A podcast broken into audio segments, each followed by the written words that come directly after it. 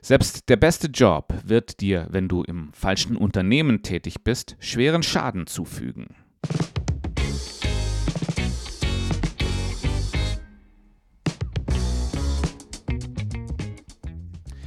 Deshalb dreht sich in dieser Episode alles darum, woran du das Wesen eines Unternehmens bereits im Bewerbungsprozess erkennst. Herzlich willkommen zu dieser neuen Episode vom Jobsuche Mentor Podcast.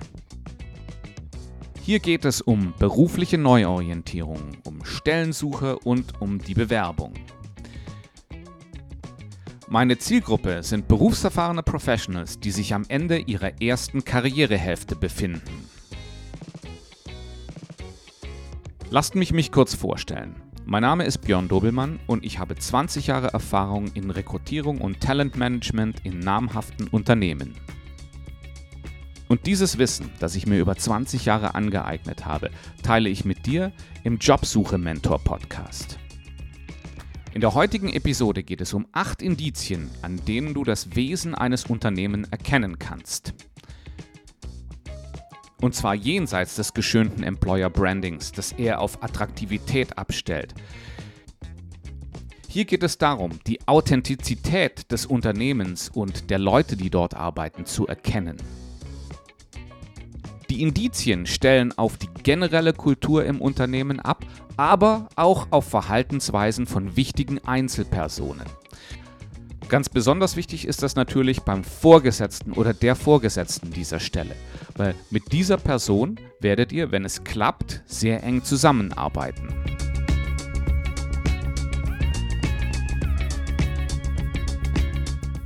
Ausschlaggebend für diese Episode ist die Tatsache, dass viele meiner Klienten diese kleinen Indizien übersehen und dadurch Karrierefehler machen. Das Ganze kann ich gut anhand eines kleinen Beispiels verdeutlichen. Ich habe vor einiger Zeit mit einem Klienten zusammengearbeitet, der im Vorstellungsgespräch bemerkt hat, dass ihm der Vorgesetzte mehrfach ins Wort gefallen ist. Es ist ihm damals im Gespräch kaum aufgefallen, weil er war natürlich angespannt, wie wir das alle in Vorstellungsgesprächen sind. Erst im Gespräch mit mir hat er sich daran erinnert, dass ihm dieser Vorgesetzte damals oft ins Wort gefallen ist. Der Prozess lief gut für ihn und er hat die Stelle angeboten bekommen und hat die Stelle auch angenommen.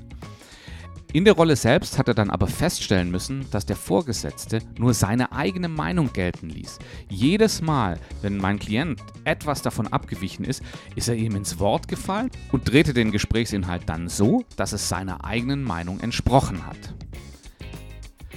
Das hat zu großen Konflikten zwischen den beiden geführt. Mein Klient hätte dieses Indiz bereits im Vorstellungsgespräch erkennen können. Natürlich sind Einzelindizien nicht besonders aussagekräftig, aber sie können wichtige Puzzlestücke sein, um das Gesamtbild zusammenzusetzen.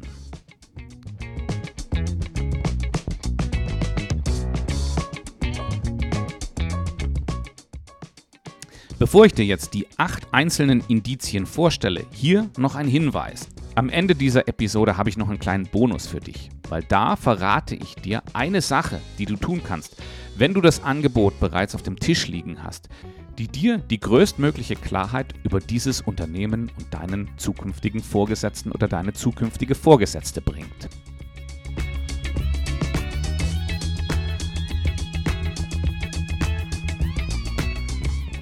Aber steigen wir jetzt in die Indizien ein. Das erste Indiz ist die Art und Weise, wie du deine Bewerbung abgeben sollst. Hast du hier viel Freiheit oder ist alles im Detail vorgegeben? Im ersten Fall ist es oft so, dass es verschiedene Wege gibt, die Bewerbung einzureichen. Wenn einer zum Beispiel davon die Weitergabe der Bewerbungsunterlagen per E-Mail ist, dann zeigt das schon, dass du hier einen recht großen Freiheitsgrad hast. Weil an eine E-Mail kannst du alle möglichen Anhänge anhängen, was je nachdem, was du für richtig hältst. Und Natürlich kannst du die E-Mail so gestalten, auch textlich, wie es für dich richtig erscheint. Das andere Extrem ist, wenn alles vorgegeben ist. Und das hast du eben oft auf sogenannten Bewerbungsseiten. Du, das heißt, du durchläufst hier einen Prozess, wo du kaum Auswahlmöglichkeiten hast und wo dir eigentlich alles vorgegeben ist. Ein anderer Aspekt der Bewerbungsabgabe ist, wie geht man mit deinen Ressourcen um? Wie geht man mit deiner Zeit? Wie geht man mit deinen Daten um? Ich halte das für sehr aussagekräftig, weil daran kann man sehen, wie sehr oder wie respektvoll die Unternehmen mit deiner Zeit umgehen. Ich erlebe es eigentlich sehr oft, dass Bewerbungsseiten so gestaltet sind, dass sie ganz am Anfang alles abfragen. Ja? Da geht es von den Details vom Kindergarten an. Da soll man seinen Lebenslauf hochladen, da soll man seine, seine Zeugnisse hochladen, da soll man seine Details eintippen, nochmal, obwohl man sie ja im Lebenslauf, im Lebenslauf bereits hochgeladen hat. Ja, da wird abgefragt, in welche Grundschule man gegangen ist. Das zeigt mir, dass diese Unternehmen gleich von Anfang an alles haben wollen, damit sie nachher gar nicht mehr auf dich zukommen müssen, sondern alles irgendwo abgespeichert haben. Der Nachteil ist, dass sie sich die meisten Informationen, die Bewerber dort in stundenlanger Arbeit hochladen und eintippeln, nie anschauen werden, weil man stellt vielleicht fest, dass die Ausbildung nicht stimmt oder dass die Gehaltsforderungen zu hoch sind oder oder oder. Es ist auf jeden Fall für Unternehmen ein extrem effizienter Prozess. Du als Bewerber verschwendest aber massenhaft Zeit und musst Daten von dir preisgeben, die für die Entscheidung zu diesem Zeitpunkt überhaupt nicht nötig sind. Du kannst also an diesem Indiz Bewerbungsabgabe sehr viel über das Unternehmen bereits erkennen. Wie du das einordnest für dich, das liegt jetzt an dir. Ich kenne viele Leute, die stört es nicht, Zeit und Daten zu investieren. Oder es könnte natürlich sein, dass du diese Bewerbung überhaupt nicht auf Augenhöhe empfindest. Und dementsprechend hast du hier schon mal ein allererstes Indiz, mit dem du anfangen kannst, dir deine Meinung über das Unternehmen, wo du dich gerade bewirbst, zu bilden. Du kannst hier nämlich sehr gut erkennen, sieht man dich als Dialogpartner oder sieht man dich als Analyseobjekt. Das, das kannst du daran ganz gut erkennen. Gibt es für dich eine Möglichkeit, das Unternehmen zu kontaktieren? Oder will man von dir nur Unterlagen eingereicht haben? Oftmals ist dann im ersten Fall auch eine Telefonnummer angegeben, an die man sich wenden kann, um weitere Informationen über das Unternehmen und die Stelle und den Vorgesetzten zu erhalten. Und hier ist es auch immer ganz interessant zu sehen, wenn man dann wirklich anruft, erfährt man da wirklich was beim Anruf. Ich kenne Unternehmen, da wird das zwar praktiziert, eine Nummer mit jeder Stellenanzeige rauszugeben, aber man erreicht dann eben dort nur eine genervte Person aus der Human Resources Abteilung, die, die alles daran setzt, dich so schnell wie möglich aus der Leitung zu jagen. Auch hierbei kannst du wieder sehr gut die Natur des Unternehmens oder den, der, der, der Personen, die daran beteiligt sind, erkennen.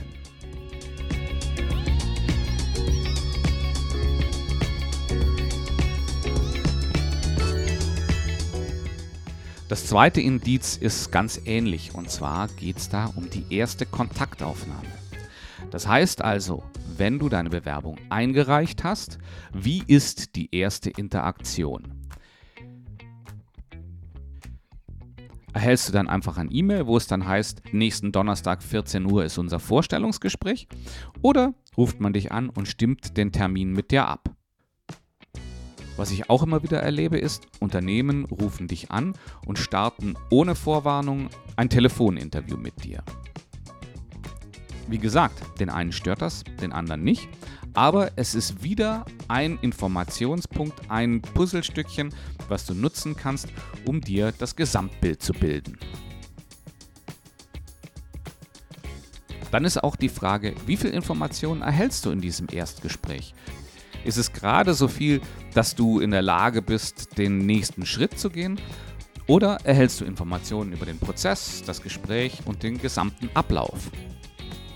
Das sind so Themen wie die Anreise zum Vorstellungsgespräch, die Kostenübernahme, wen du triffst und mit wie viel Zeitaufwand du rechnen musst.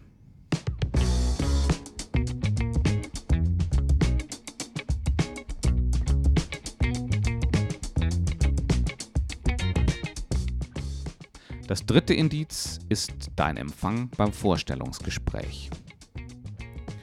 Weiß man Bescheid, dass du kommst? Oder musst du anfangen, mit deinem Handy rumzutelefonieren, um deine Interviewpartner selbst aufzutreiben? Ich zum Beispiel stand mal bei einem Vorstellungsgespräch für 20 Minuten bei Regen vor der Tür, bis mein Gesprächspartner endlich kam und die Tür aufmachte. Frage ist auch, schätzt man dich hier? Ich höre immer wieder von Rezeptionisten, die dann in der Personalabteilung anrufen und sagen, hey, da ist irgendjemand für dich zum Vorstellungsgespräch. Das ist natürlich ein Zeichen von geringer Wertschätzung. Man hätte genauso sagen können, hallo, Frau Müller ist zum Vorstellungsgespräch hier. Kommst du sie bitte abholen? Falls du mal länger warten musst, was immer mal vorkommen kann, dann wäre es natürlich schon ein Zeichen der Wertschätzung, dass man dir vielleicht eine Tasse Kaffee bringt. Oder dass man dir die Gründe nennt, warum es etwas länger dauern wird.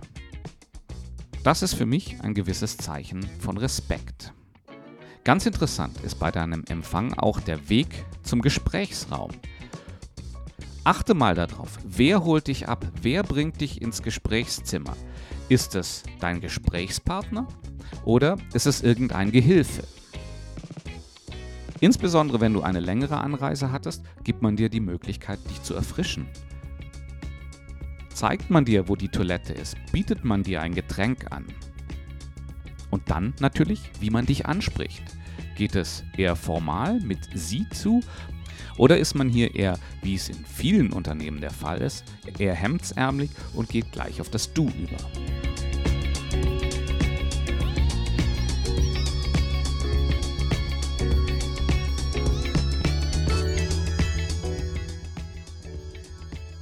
Das vierte Indiz ist, wie man dich im Vorstellungsgespräch behandelt.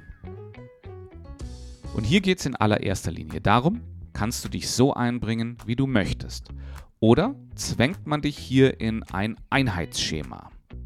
Letzteres merkst du sehr schnell daran, wenn die Fragen, die dir gestellt werden, nicht relevant sind. Man fragt dich zum Beispiel nach deiner Kündigungsfrist, obwohl du derzeit ohne Beschäftigung bist.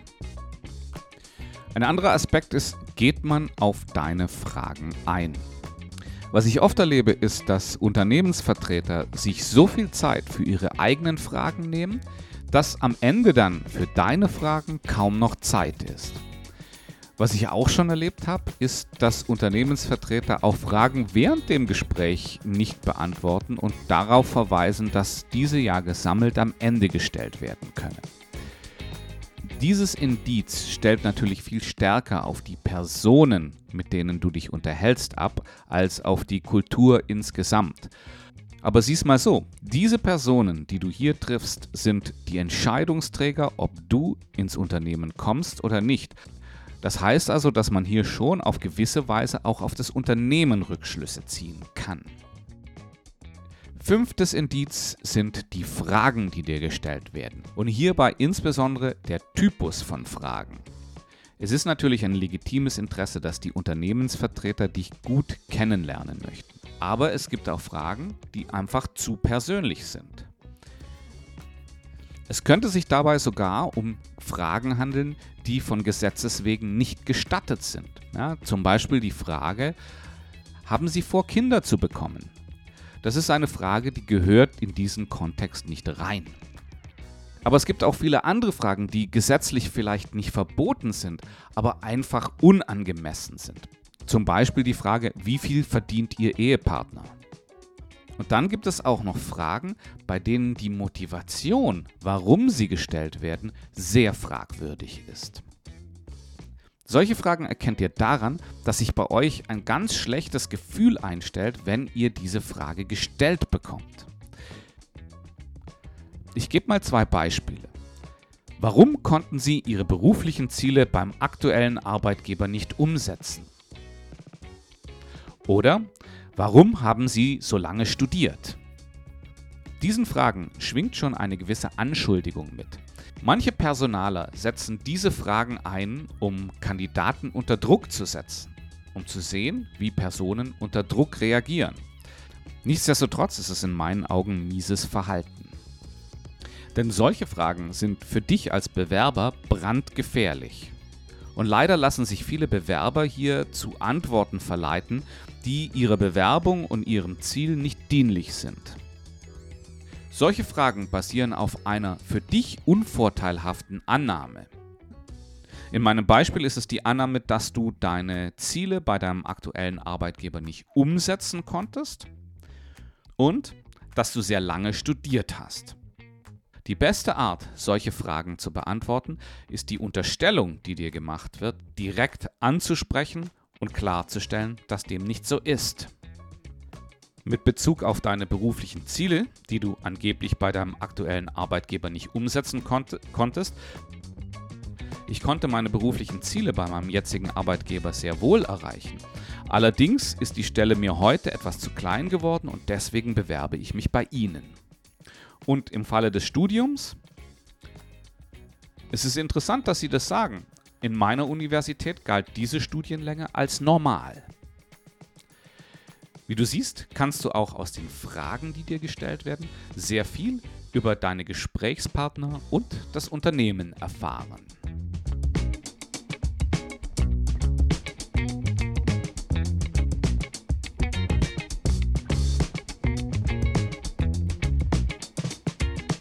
Das sechste Indiz ist die Verabschiedung. Wie kommt das Ende? Gibt es genügend Zeit für eine ordentliche Verabschiedung oder kommt das Ende überhastet? Räumt man der Verabschiedung von dir genügend Zeit ein? Das ist eine Wertschätzung dir gegenüber. Und es zeigt dir, dass deine Gesprächspartner bemüht sind, einen angenehmen letzten Eindruck zu hinterlassen. Begleitet man dich zur Türe oder heißt es, sie finden ja auch so raus? An der Verabschiedung am Ende kannst du sehr gut erkennen, ob man dich als Partner auf Augenhöhe verabschiedet oder als einen von vielen. Und das war auch das letzte Indiz, was sich aufs Vorstellungsgespräch bezieht. Die kommenden beiden Indizien beziehen sich darauf, was nach dem Vorstellungsgespräch passiert.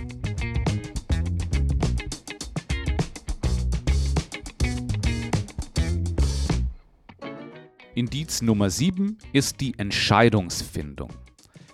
Und daran kannst du erkennen, wie entscheidungsfreudig ein Unternehmen ist. Wenn Unternehmen schnell auf dich zurückkommen, dann zeigt das, dass es sich um ein sehr entscheidungsfreudiges Unternehmen handelt. Ob das für dich wichtig ist, liegt an deiner Persönlichkeit. Auch die Art und Weise, wie das Unternehmen dir die Entscheidung kommuniziert, zeigt viel darüber, wie das Unternehmen tickt. Wenn es sich um ein Angebot handelt, dann ist auch sehr interessant zu sehen, aus welchem Selbstverständnis das gemacht wird. Geht das Unternehmen selbstbewusst auf dich zu und sagt, super Neuigkeiten, wir bieten dir die Stelle an, du musst nur noch hier unterschreiben? Oder gehen sie bescheiden an die Sache ran und sagen, von unserer Seite aus ist alles klar, wie sieht es denn bei dir aus? Was auch sehr aussagekräftig ist, wie viel Zeit gibt man dir, die Entscheidung von deiner Seite zu treffen. Das ist natürlich insbesondere dann wichtig, wenn das Gespräch positiv verlaufen ist und du ein Angebot bekommst.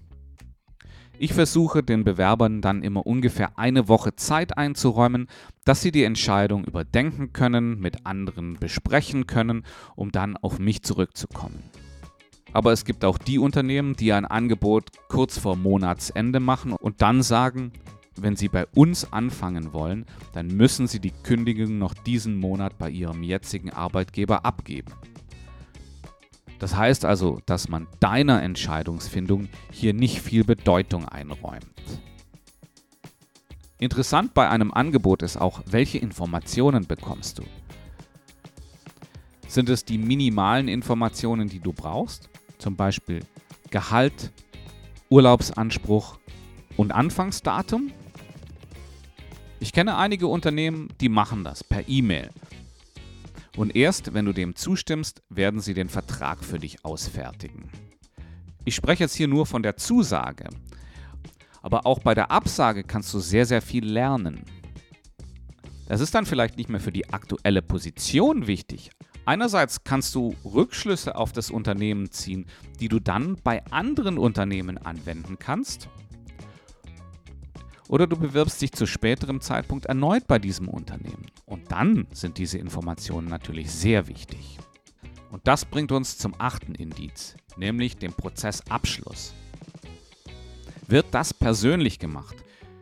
Oder bekommst du hier nur eine automatisierte E-Mail, die dir sagt, vielen Dank für Ihre Zeit im Recruiting-Prozess, leider ist es nichts geworden. Punkt.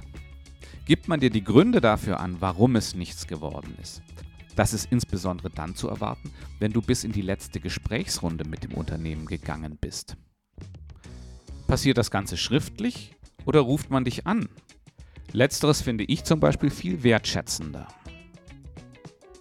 Ja, und wenn alles gut gelaufen ist und du einen Vertrag bekommst, dann kannst du auch aus der Art und Weise, wie dieser Vertrag geschrieben ist, viel erkennen. Ist er sehr umständlich formuliert und geprägt durch die 5% Problemmitarbeiter, die ein Unternehmen im Durchschnitt hat? Das erkennst du dann daran, dass der Vertrag mit der Mentalität eines Rechtsanwalts geschrieben ist, wo alle Eventualitäten berücksichtigt werden und wo im Zweifelsfall das Unternehmen immer recht hat. Oder ist er leicht verständlich und geprägt durch die 95% der Mitarbeitenden, die keine Probleme machen wo darauf geachtet wurde, dass die Vertragsinhalte möglichst gut verständlich dargestellt werden. Du siehst also, es gibt viele kleine Details, die sehr viel über das Unternehmen, mit dem du in Kontakt stehst, aussagen. Die acht Indizien, auf die du besonders achten solltest, sind erstens die Bewerbungsabgabe, zweitens die erste Kontaktaufnahme, Drittens der Empfang beim Vorstellungsgespräch. Viertens die Behandlung im Gespräch. Fünftens der Typus von Fragen, der gestellt wird. Sechstens die Verabschiedung. Siebtens die Entscheidungsfindung. Und achtens der Prozessabschluss.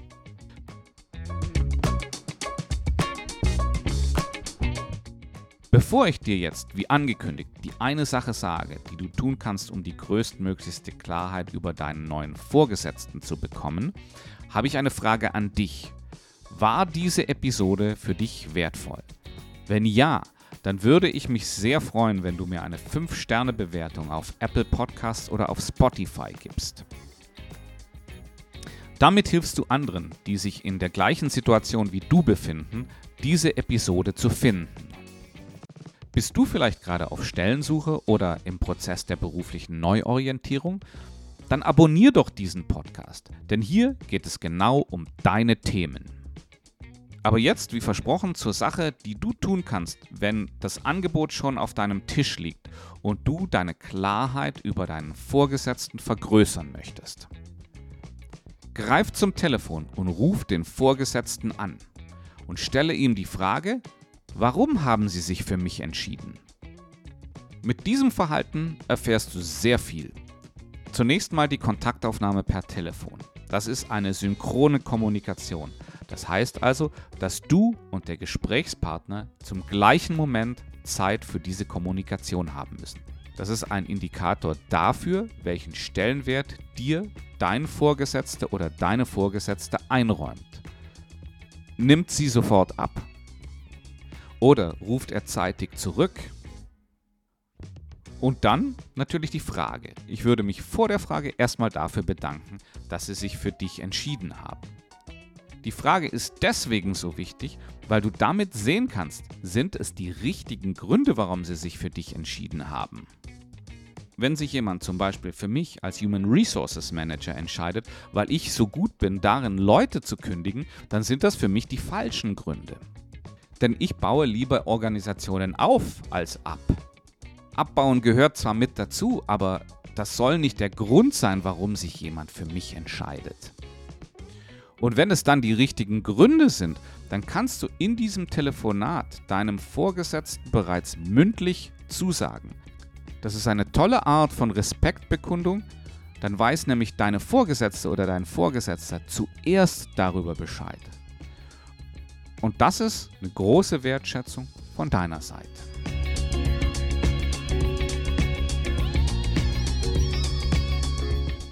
Wenn du dich gerade auf Vorstellungsgespräche vorbereitest, dann habe ich was für dich. Und zwar den Leitfaden Vorstellungsgespräch. Darin liste ich die meistgestellten Fragen in Interviews auf und gebe zu jeder eine Anleitung, wie du sie erfolgreich beantwortest. Das ist ideal für dich, wenn du dich auf ein Vorstellungsgespräch vorbereitest. Du bekommst ihn kostenlos bei der Anmeldung zu meinem Newsletter. Den Link dazu findest du in den Show Notes oder hier im Podcast Player. Und zwar dort, wo diese Episode, die du gerade hörst, beschrieben wird. Hol dir den Leitfaden jetzt gleich, weil dann hast du ihn, wenn du ins nächste Gespräch gehst. So, und dann sind wir auch schon am Ende dieser Episode angelangt. Ich bedanke mich ganz herzlich fürs Zuhören. Ich hoffe, du hast hier was für dich mitnehmen können. Und ich würde mir wünschen, dass du auch in der nächsten Episode vom Jobsuche Mentor Podcast wieder mit dabei bist. Bis dahin alles Gute und eine erfolgreiche Jobsuche.